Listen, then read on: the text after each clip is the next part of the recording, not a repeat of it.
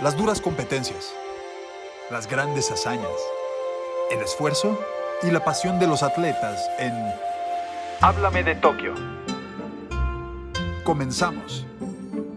Bienvenidos a un episodio más de Háblame de Tokio, Tlatuani Carrera, Paulina García Robles, para platicar lo que dejó la actuación del Tri sobre a Brasil caen en la ronda de penales, ya no alcanzan a llegar a la final eh, de Tokio 2020, pero lo hemos comentado, no todo está perdido, todavía está eh, la disputa por la medalla de bronce, pero Tlato, para ti, ¿qué cara dejó esta selección mexicana en su actuación frente a Brasil? Pau, me da mucho gusto saludarte, te mando un abrazo como siempre. Me, parece que deja una cara, sí, de lucha, pero una cara eh, agridulce para este momento, porque bueno, sabían ellos que pasando este partido disputas la medalla de oro de plata, ¿no? Que ya no te vas a ir con las manos vacías. Eh, me, parece que deja una cara de un equipo que está muy bien conjuntado, que hicieron una gran química, ¿no? Liderados por Guillermo Ochoa desde la portería, sin duda. Lo escuchamos todo el partido gritando a Guillermo Ochoa. Como no hay gente en el estadio, no escuchas lo que grita el portero, cómo acomoda a la barrera. Entonces, un, un equipo bien guiado, pero un equipo que sí se vio rebasado por Brasil. Pau, y seamos francos, ese primer tiempo Brasil fue yo diría que ampliamente superior a México, más allá de que México tuvo dos oportunidades al final del primer tiempo que habrían sido engañosas, pero bueno, el fútbol suele ser así a veces, ¿no? No siempre el equipo que domina saca una ventaja. Pero me quedo con eso, Pau, que, que sí este partido, creo que México sí se le fue de las manos, en ningún momento pareció que lo tuviera muy cerca.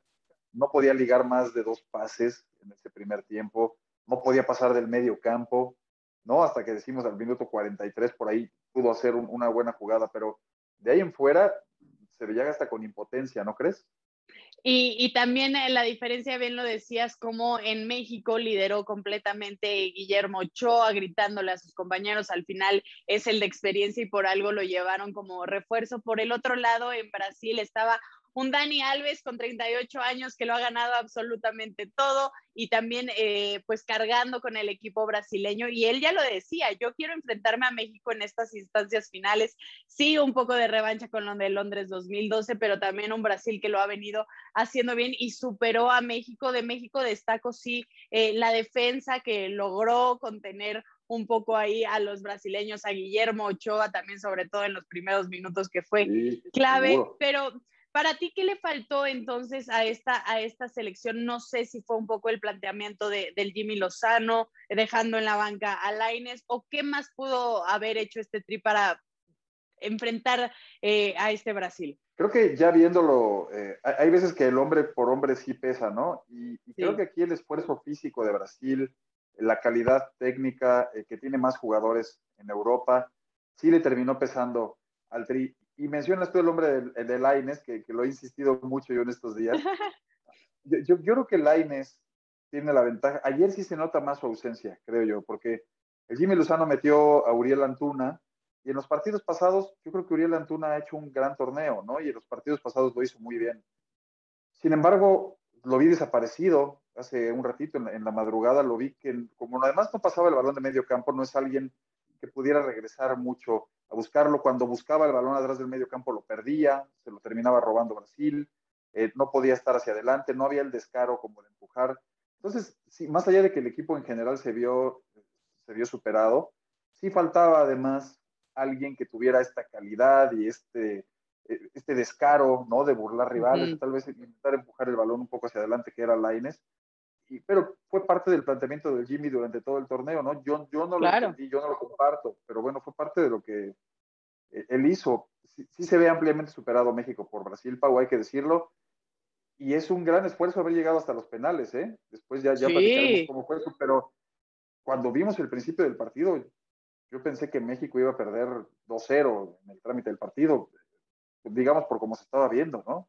Sí, se veía complicado, al final llegan hasta las instancias de los penales también. Algo nada sencillo tomando en cuenta, eh, tomando en cuenta las circunstancias en las que estaban jugando, me parece eran las 5 de la tarde en Japón con un calorón. eh, impactante lo que se estaba, lo que se estaba jugando, evidentemente ya en algún momento tanto los mexicanos como los brasileños se ven ya agotados, también Brasil en la segunda parte, eh, y ya no puede presionar tanto a México, imposible que aguanten unos jugadores tanto tiempo eh, empujando al 100, pero ya en la ronda de los penales, Plato, lo importante también que es, o por lo menos yo lo considero así, eh, el anotar el primer penal, eso te va a dibujar la línea sobre la que van a venir los demás. Sí, por un lado, este Dani Alves, que ya lo platiqué, eh, todo lo que ha hecho con, con, Brasil, con sus equipos, etcétera.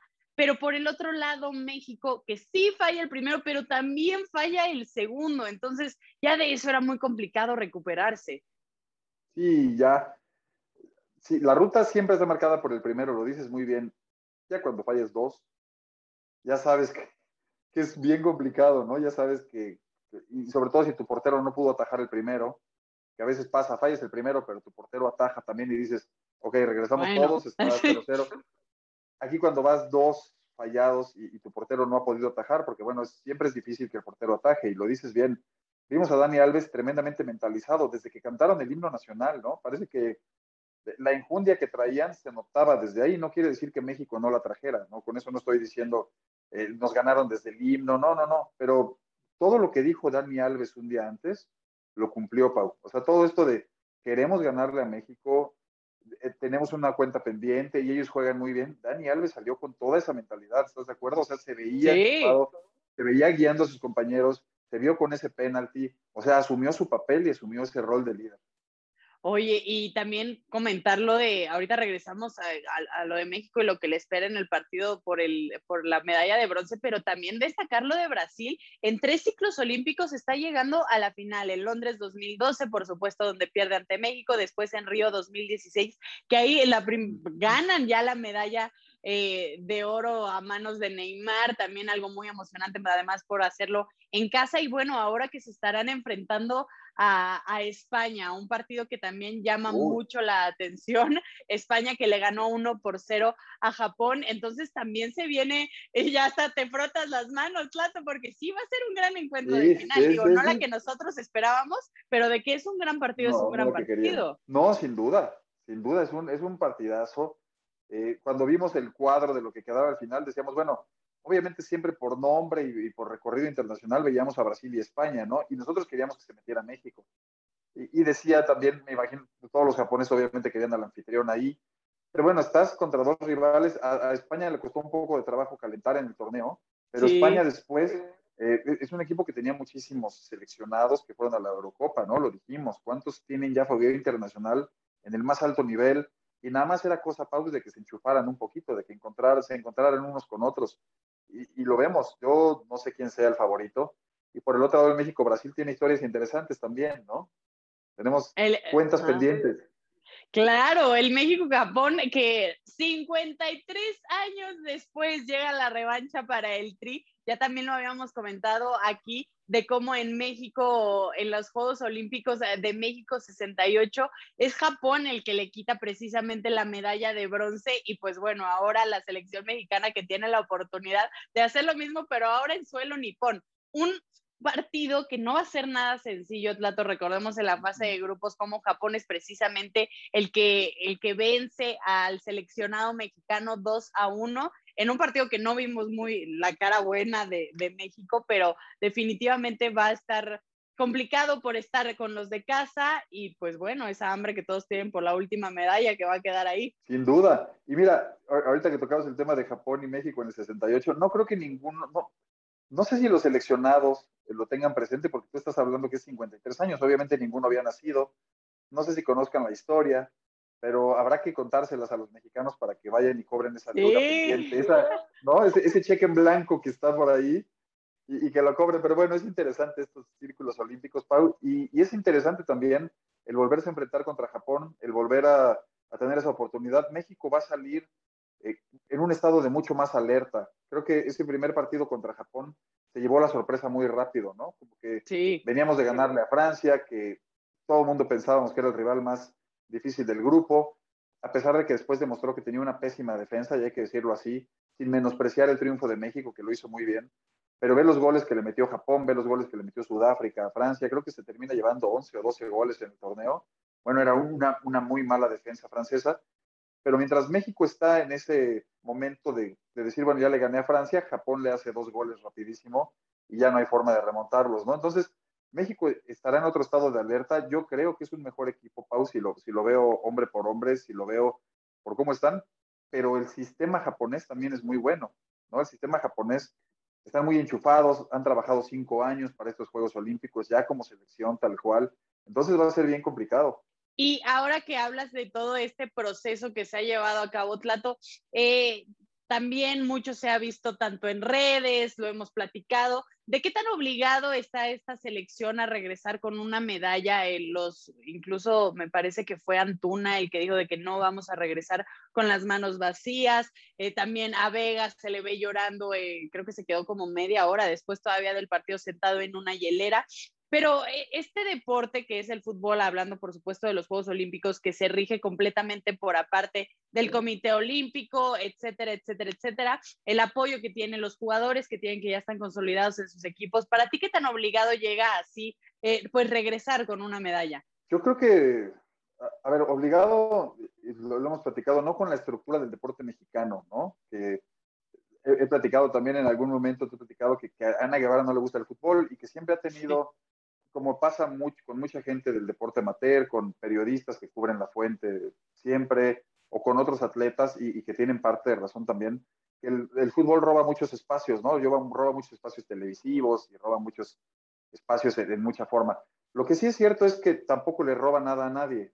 O sea, el fútbol, tal cual como estructura, pues es una estructura que se mantiene sola, con dueños muy sólidos, ¿no? Con una federación diferente que tiene mucho dinero también y que con esa estructura solita es cierto que, que va a buscar esa medalla, Pau.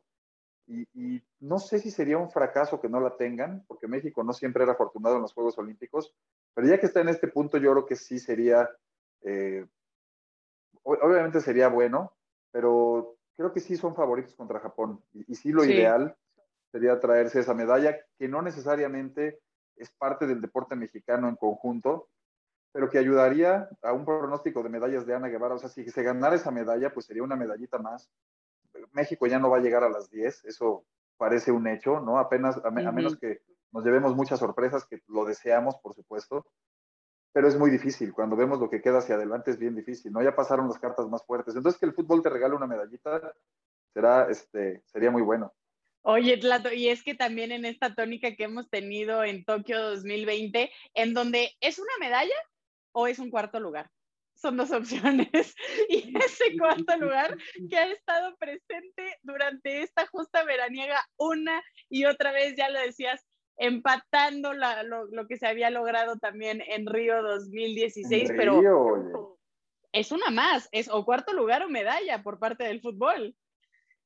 Completamente, completamente. Puede ser parte de la estadística que, a ver, todos lo decimos, son, es un gran lugar, pero no deja de ser algo que se quedó tan cerca de estar en el cuadro de medallas y de ser una actuación histórica, que no deja de doler, ¿no? No, no deja de estar en este punto donde dices, wow, por bien poquito estaba en el sitio de las medallas. Así es que sí, sí es cierto, Pau.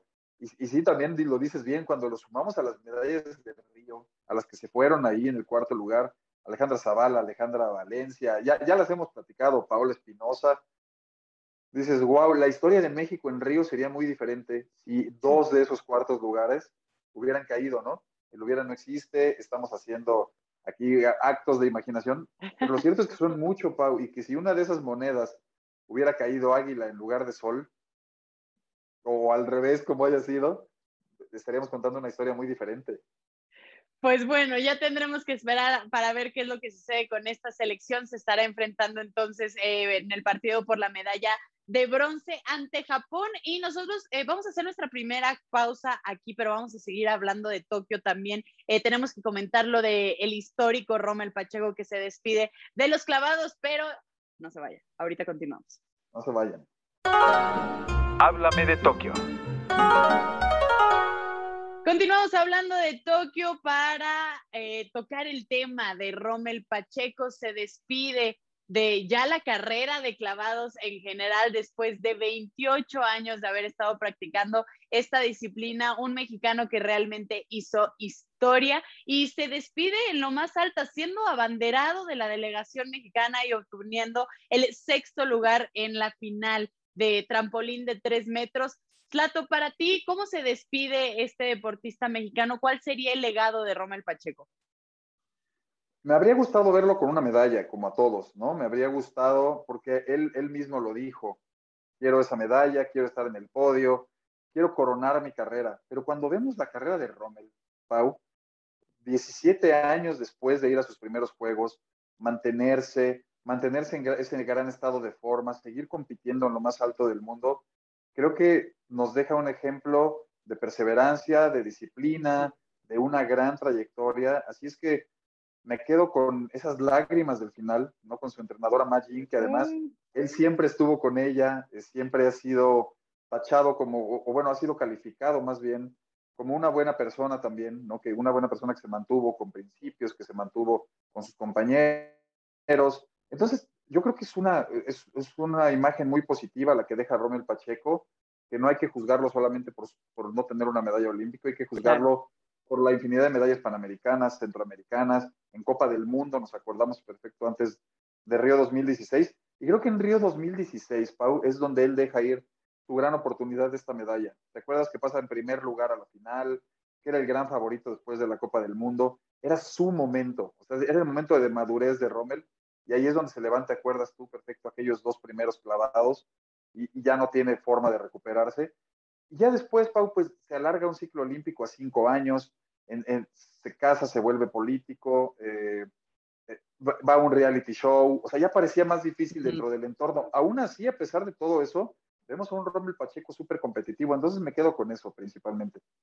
Sí, esto que comentas de la imagen, de cómo se abraza con Magin, al final todos eh, llegando hasta las lágrimas, Rommel voltea a ver eh, a la cámara sus calificaciones, sabe que es su último clavado. Ese último clavado que además fue el de la eh, calificación más alta, sabía que era su último haciéndolo en un, en un escenario como lo son los Juegos Olímpicos, pero no solo lo de Magin Tlato, también como sus compañeros sí lo hacen en un estadio semi vacío, pero las personas por las que está rodeadas, no solo de, de la delegación mexicana, sino sus compañeros de, de, otros países de clavados, le empiezan a aplaudir tanto a él como al japonés después de infinidad de ciclos olímpicos. Saben que se estaban despidiendo de dos históricos en los clavados. Y aunque, aunque Rommel lo dijo, yo me quiero consagrar con una medalla olímpica, al final creo que bien lo dices, no es calificarlo por no haber obtenido una presea en una justa veraniega, es por toda la carrera que ha tenido, demostrando siempre ese amor por la camiseta, eh, como bien lo dice, siendo una buena persona, lo de el Mundial de Clavados donde gana la medalla y tiene que cantar el himno nacional a capela, creo que fue algo espectacular por problemas que había entre la federación y la FINA, no podían utilizar eh, la bandera mexicana, él se pone una playera de Popeye, pero aún así canta con una emoción ese himno nacional.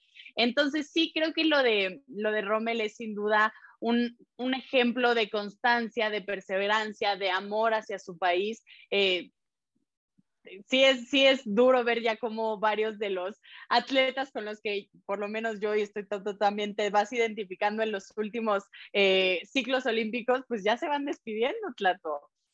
Ya se van despidiendo, sí, sin duda, Pau, y también lo resumes muy bien, aquel momento de, de la Copa del Mundo, sí, cuando cuando canta, acababa de pasar la cancelación del Mundial, ¿te acuerdas? La, cancelación del Mundial en México, y ese era el tema que se traía con la FINA.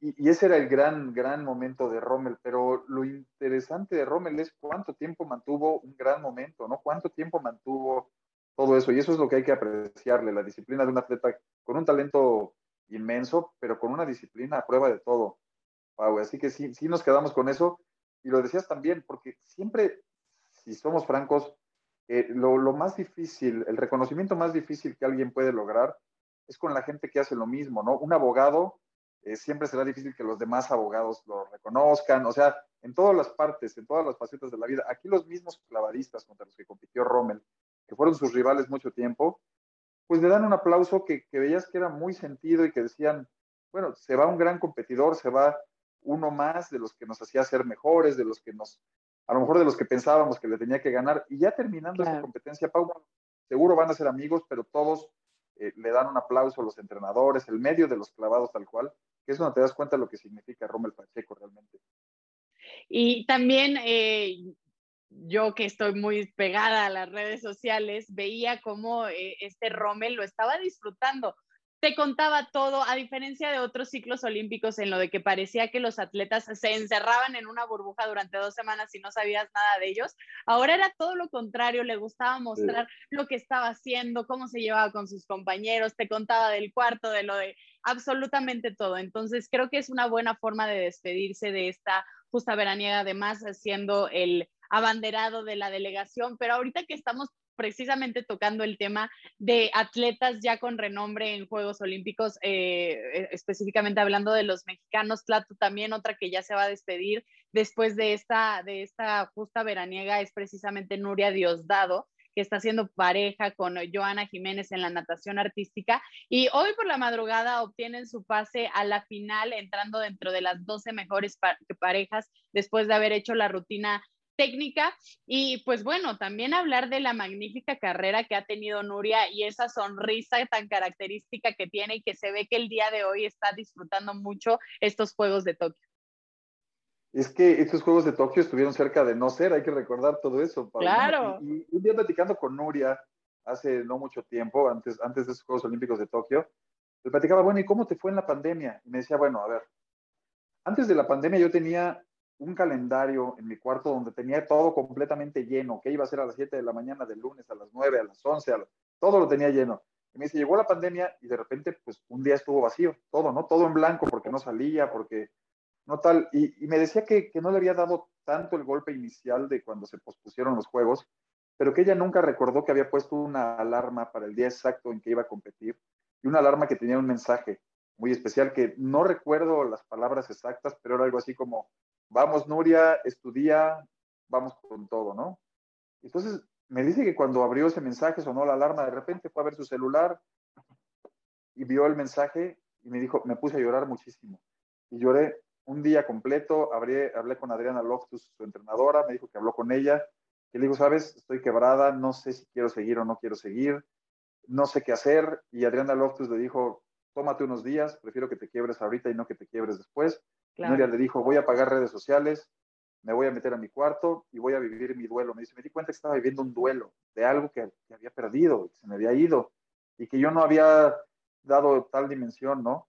Eh, entonces verla ahora, Pau, verla sonriente como siempre, verla talentosa, fuerte, eh, artística como es, me, dio muchísimo gusto, ¿no? Poder ver que está, que está ahí y, que sí pudo cumplir el sueño, que nada más tuvo que posponerlo un año y, lo buena líder que es, porque a la pareja que está al lado de ella siempre la hace que sea mejor. No, no le estoy quitando mérito, mérito a Joana Jiménez, pero es muy cierto que Nuria ha estado con tres parejas diferentes y, siempre ha podido ir a los Juegos Olímpicos y hace que su pareja se inspire con ella, ¿no? Y hace que crezca su pareja. Entonces, eso es, eso es una gran atleta. Sí, definitivamente. Y se nota incluso en, en, las tomas que hay en las cámaras, Joana disfrutando completamente sus primeros Juegos Olímpicos, haciendo corazones a la cámara, mandando besos. Y, y Nuria también disfrutándolo muy a su manera, llevando de la mano a su compañera Itlato. A mí me tocó vivir en los Juegos Panamericanos de Lima cuando obtuvieron su pase a Tokio. Me acuerdo que acababan de salir de hacer su rutina. Estábamos en, en plena entrevista, así de cómo te sentiste. De repente voltean ven el marcador de cuánto había sacado Estados Unidos, porque Canadá eran las de primer lugar, y en ese mismo momento se dan cuenta que obtienen, ay, bueno, se me pone la piel chiquita, que obtienen su pase a Tokio una felicidad. Obviamente, Adriana, la eterna Adriana, porque sí, Adriana Loptus, ella sí parece que es para toda la vida, se meten a abrazarse. Estamos en Tokio. A mí me tocó vivirlo. Bueno, yo me quería meter al abrazo, así de como si también hubiera sido. claro, claro, Y, como que, obviamente, pues yo estaba en la entrevista, estaba en vivo, no me acuerdo si para Sports Center o para qué, y, y yo queriendo abrazar a Nuria, decirle felicidades, igual a Joana. Fue algo muy especial. Entonces, sí, en este momento, el verlas cumpliendo ese sueño, porque también recordemos que eh, Nuria ha vivido todo tipo de cosas, también campeona panamericana, centroamericana. Ella también tuvo que retrasar precisamente su boda y me acuerdo que un día platicando me decía, Pau, es que me quedé sin olímpicos y sin boda, o sea, eso fue la pandemia para mí. Entonces, realmente creo que lo que, como si fuera poco, eh, lo están disfrutando, incluso en redes sociales también acaba de subir todo un todo un sentimiento de lo que es para ella estar en, estos Juegos Olímpicos compartiéndolos con Joana, voltear a ver a Adriana y que todas estén súper satisfechas con lo que están haciendo. Pero bueno, todavía queda la final eh, en donde quieren superar el lugar número 11 que obtuvieron en Río precisamente con Kare Machachi. Sí, sí, sí, y ojalá que lo puedan superar, Pau, porque, bueno, para, para que esta historia siga adelante, ¿no? Porque tampoco vamos a verlo como un fracaso si no lo superan. Ellas nos han demostrado que se pueden meter en una disciplina que es complicadísima a nivel mundial, porque ves a las canadienses, a las rusas, a las chinas, es decir, es, es, un grado de dificultad muy complicado. No sería un fracaso que no lo hagan, pero sería muy bueno que lo hagan y que puedan escalar esa posición, porque además han trabajado para eso. Son horas y horas, y, y, un día platicábamos juntos, tú y yo con Nuria, ¿te acuerdas? Un día en el centro de alto rendimiento, y nos decías que ahora sí nos hemos metido más horas que nunca, no haya sido más exigencia que nunca, eh, porque estamos queriendo alcanzar un poco el nivel de las demás. Así es que sería maravilloso que, que lo puedan hacer, sería maravilloso que sí den ese escaloncito más.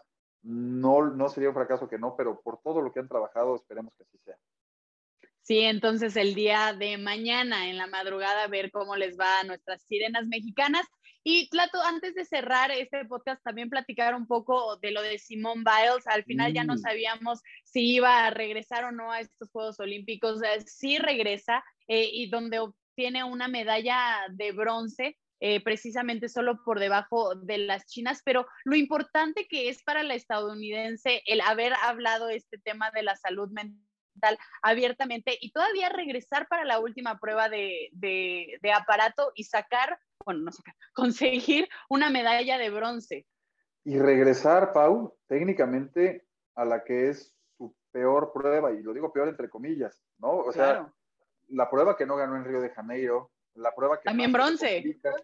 también bronce, ¿no? La viga de equilibrio, pudo haber a lo mejor regresar a otra, y tiene su significado también esta parte, Pau, porque un poco lo que pidió Simone Biles, que todos la vemos como una supermujer y la, y la seguimos viendo así porque lo es. Eh, o sea, es eh, una mujer talentosa, dedicada, tiene, tiene todos los atributos y además pues, es la mejor gimnasta de, la historia, ¿no? Según, según dicen también junto a Nadia Comaneci, pero está en ese, en ese podio con ella.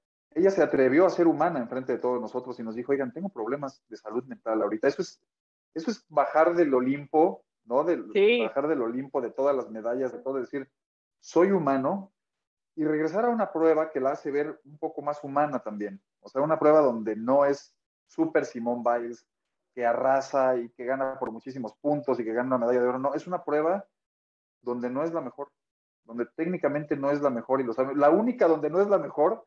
Fue la que regresó, Y regresó a no ser, a, no ser la super Simón Biles, regresó a ser la misma humana que dijo, tengo temas mentales y aquí estoy luchando como cualquier atleta en una prueba que no tengo segura. Eso, ese mensaje me gustó mucho. No sé cómo lo veo. Oye, ahorita que dijiste que bajó del Olimpo, yo y mi mente de Disney, lo primero que pensé fue en Hércules tomándose su poción, que sigue siendo Dios, pero sigue siendo humano. Esa es Simone Biles. Tiene, tiene unas cosas que dices, es que o sea, ¿cómo, ¿cómo puedes hacer ese tipo de cosas? Pero también tiene esa gotita, esa última gotita que no se tomó, que la hace, que la hace humana. Eh, entonces, ahorita no sé por qué me llegó esa referencia, pero es que... No, pero es una, es una referencia exacta, Pau, porque Hércules era de los máximos héroes olímpicos de la antigüedad y está en toda la mitología. Es una gran referencia, o sea, parece Disney, pero, pero es muy adecuada. Porque además esto de regresar a la prueba que no eres la más fuerte, y ojo, no eres la más fuerte, no estabas en tu 100% y aún así obtienes una medalla olímpica en tus últimos Juegos Olímpicos, eso te habla de lo increíble que es esta mujer y sí, el haberse abierto y haber puesto, quitado esa máscara de perfección, creo que es con lo, con lo que nos quedamos sí, sí se dio mucho de qué hablar de Simón, no específicamente por lo, que, por lo que se esperaba, porque sin duda se esperaba que fuera la gran imagen de, de Tokio, pero lo fue, pero por otras razones. Sí, lo fue, pero, pero por otras razones. Pero lo dices, a ver, lo, lo resumes muy bien, se quitó la máscara de perfección. ¿Qué es lo que dice ella? No esperen que nosotros somos perfectos y no esperen que podemos cargar las expectativas del mundo, porque no, porque somos humanos. Y eso es lo que ella nos dijo. El mensaje final, sin que lo haya dicho abiertamente, aunque sí lo dijo también, ese es, Pau. Y, y sí, me encanta, me encanta haberla visto una última vez, ¿no? Me, encanta, me, encanta, que sí haya estado y que no haya sido todo como, bueno, ya me fui, porque además no se había ido de Tokio, ella, no, no, o sea, había estado ahí, se había quedado en la competencia y estaba como esperando a ver si regresaba le bajó un poquito al grado de dificultad en su evolución en la viga de equilibrio por el mismo tema mental y eso le derivó que tener una buena participación, pero con un grado de dificultad menor, no ganarle a las dos chinas, ¿no? Pero nos quedamos con eso. Alguien que se atrevió a quitarse la máscara de perfección que todo el mundo pensamos que tiene y se atrevió a regresar a la prueba que no domina. Con eso, con eso me quedo yo de Simón Biles. Sí, definitivamente yo me quedaría entonces, eh, con lo mismo, la vamos a recordar como la mejor gimnasta, por supuesto, de la historia. Al final, eh, se queda con dos medallas ahorita en Tokio, una de plata por grupos, en donde también se tuvo que retirar del salto del caballo, ahora la de bronce en la, viga de equilibrio, pero creo que nos deja mucho más allá de solamente las medallas que haya obtenido en estos Juegos Olímpicos. Y creo que, creo que eso es muy importante en unos Juegos, Plato, que aparte ha habido sorpresas de todo tipo. Ahorita que estamos también viviendo la cumbre del atletismo, vemos a Italia ganar, vemos eh, medallas compartidas eh, en el primer lugar. Eh, ya mencionábamos lo de las vallas de cómo, cómo se han roto récords. Entonces, creo que ha sido muy interesante, ¿no? Ya entrando a la recta final. Han sido ese respiro que todos queríamos. Lástima que en este lado del mundo son tan de noche, porque bueno, si fueran más. O tan temprano. O tan temprano, ¿no? Porque todo el mundo, bueno, creo que estaríamos metidos, pero yo creo que sí la gente y todos hemos visto por lo menos dos o tres momentos que nos han inspirado mucho. Nosotros hemos visto muchos, porque bueno, nos la pasamos con la tele prendida platicando de esto, pero, pero creo que todo el mundo, toda la gente tiene algo que le ha gustado de estos juegos. Eh, y eso es muy bueno, ¿no? Que, que, la llama olímpica sí haya tenido esta parte de decir, ok, y pueden ser, sabemos que la situación en el mundo sigue bien complicada, pero sabemos que, que hay, hay terceras, cuartas olas dependiendo del país y que desafortunadamente hay gente que sigue muriendo, que la vacunación ha sido lenta. Y con esto lo único que queremos decir es que, bueno, afortunadamente también está el mensaje de que el mundo puede seguir adelante, que no todo se tiene que cancelar y, y, que el miedo no siempre es el mejor consejero y que los Juegos Olímpicos de Tokio nos están inspirando en muchas situaciones y habrá inspiración para nuevos niños que hagan deporte pronto y eso estoy seguro. Inspiración dentro y fuera de las competencias, Lato. Creo que lo que nosotros nos vamos a tener que poner a hacer para no dormirnos o echarnos esa pestañita es ponernos a tejer como Tom Daly y empezar a vender nuestros suétercitos y eso va a ser una nuestra nueva forma de quedarnos levantados. me encanta, me encanta. Buenísimo, buenísimo, porque además, a ver, es otro atleta que manda un mensaje fuerte en un mundo diferente, Pau, en un mundo como el que vivimos ahora. Ya, ya, ya lo dijo Simón Biles, algo que no habría pasado antes, y lo de Tom Bailey, Daly también, ¿no? Dice, me da mucho orgullo decir que soy, que soy gay, pero que soy campeón olímpico también. También. O sea, ya se habla de otro tema, de, de otra apertura, de, de, otro mundo, aunque haya mucha gente que no lo entienda así. Bueno, es un mundo nuevo el que estamos viviendo y que ha cambiado muchísimo. Entonces, qué bueno que lo citas a Tom Daly, porque estamos hablando de esos grandes atletas que toman una postura diferente ahora, ¿no? Sí. Eh, una forma también diferente de abrirse estos Juegos Olímpicos hacia el mundo, dando imagen de atletas que son humanos, que son diferentes y, y, que son campeones. Así que bueno, creo que también eso es muy importante destacarlo. Tlato, como siempre, un gusto platicar y hablar contigo de Tokio aquí en nuestro podcast favorito. Gracias a todos por acompañarnos y ya saben, los esperamos el día de mañana. Igual, Pau, me divierto mucho. Te mando un abrazo. Igual. Las duras competencias, las grandes hazañas, el esfuerzo y la pasión de los atletas. Aquí termina Háblame de Tokio.